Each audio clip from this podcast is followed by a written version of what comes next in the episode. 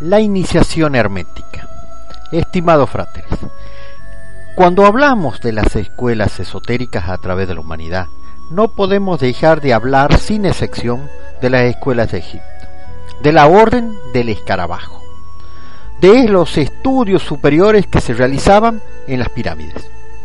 Resulta sorprendente que la colosal esfinge de Gizeh, que ocupa ahora un lugar junto con la Gran Pirámide, sea obra de la primera civilización egipcia en la más remota antigüedad.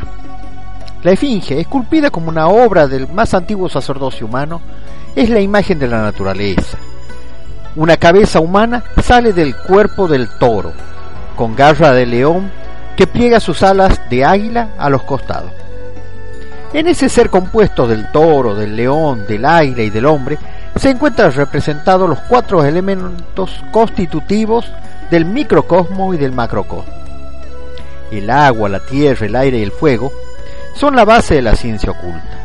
Hermes es el misterioso primer iniciador de Egipto en las doctrinas sagradas.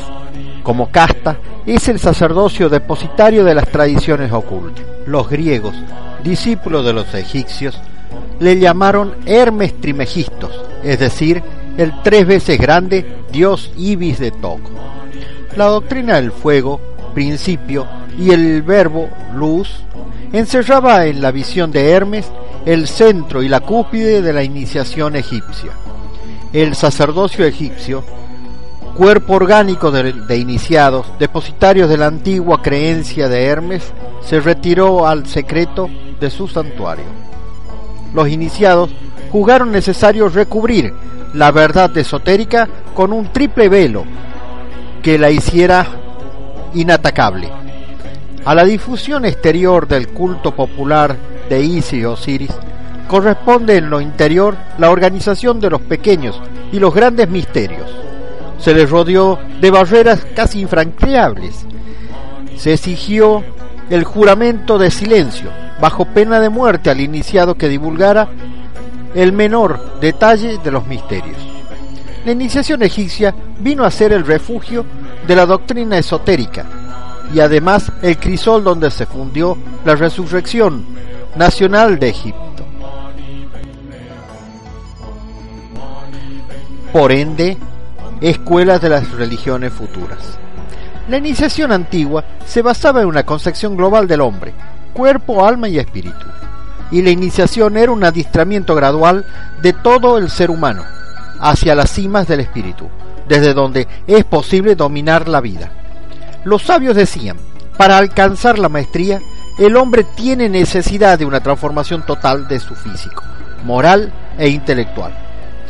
Esa modificación solo es posible por el ejercicio simultáneo de la voluntad, de la intuición y del razonamiento. El alma posee sentidos que están dormidos. La iniciación los despierta. La doctrina egipcia tiene una concepción sectenaria del hombre.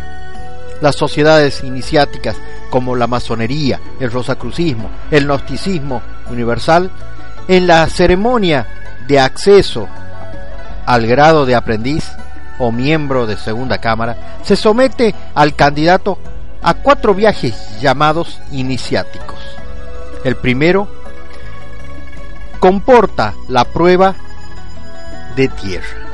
El segundo la prueba de aire, el tercero la prueba del fuego, el cuarto la prueba del agua.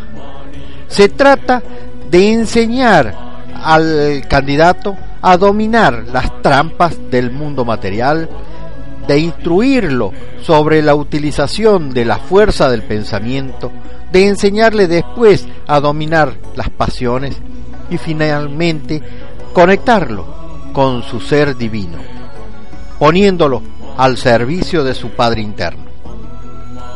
Pero esos viajes, realizados mediante un ceremonial muy sugerente, no son más que una escenificación. En ellos el candidato no aprenderá nada, a menos que comprenda en profundidad que aquella ceremonia externa debe ser vivida en su interior aprendiendo realmente a dominar las fuerzas morales, las emotivas, las intelectuales y las materiales, convirtiéndose en experto en cuestiones del alma. son unos viajes simbólicos que todos deberemos un día llevar a cabo, ya que la conquista de la sabiduría es una tarea común de todos, quienes los realizan en su aspecto simbólico atestiguan de su afán de quemar etapas, anticipándose a etapas evolutivas futuras. La sabiduría solo adquiere a base de trabajos internos a lo largo de nuestra vida y de varias existencias. La iniciación es nuestra propia vida intensamente vivida. Recibid todos un saludo fraternal a los herederos de la luz.